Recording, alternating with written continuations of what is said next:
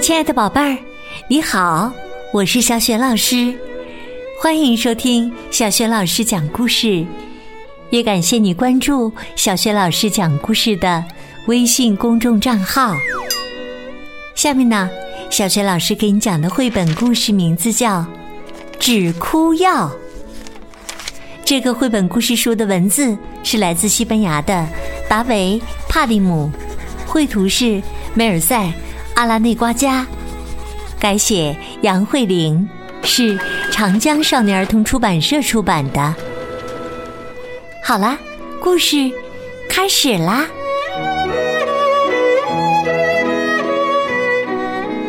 止哭药。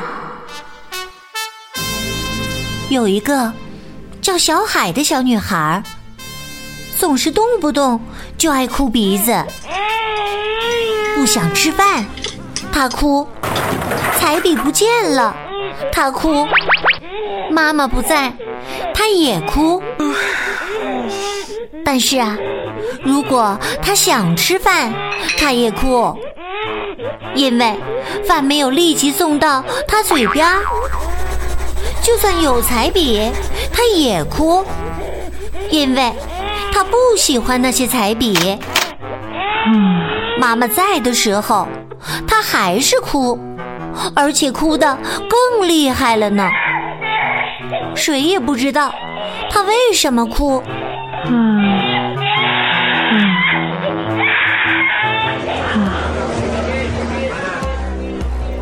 一天呐，他的爸爸妈妈带他去看医生。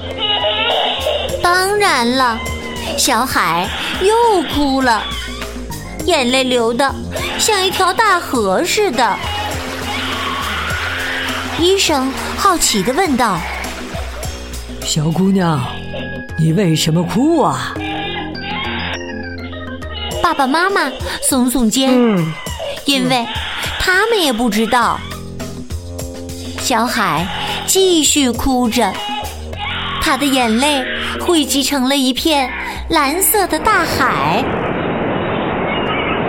医生看看他的嘴巴、耳朵，又看看鼻子、眼睛和肚皮，从上到下看了个遍，从前往后也看了个遍。摸到小海的脚时，他突然不哭了，甚至还笑了一下。快看，他笑了。医生一边大叫，一边挠他痒痒。小海笑得更厉害了。医生坐下来，开了一个处方，这样写着：止哭药，挠脚心，每隔八小时挠一次，挠一周。如果还哭。每小时挠一次，医生还给他开了一瓶糖浆，名字很奇怪，叫水龙头。小海问：“水龙头？”嗯。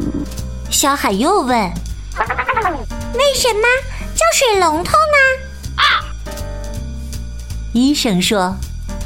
因为呀，小男孩和小女孩眼睛后面都有水龙头啊，时不时的会往外滴水。小海擦干眼泪笑了，嘴巴都咧到耳朵根儿上了。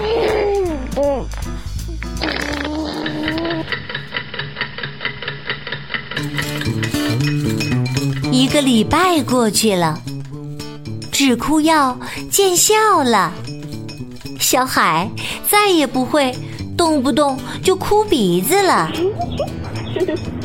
事实上啊，只有在挠到很多下痒痒的时候，他才会被挠到笑得眼泪都流出来。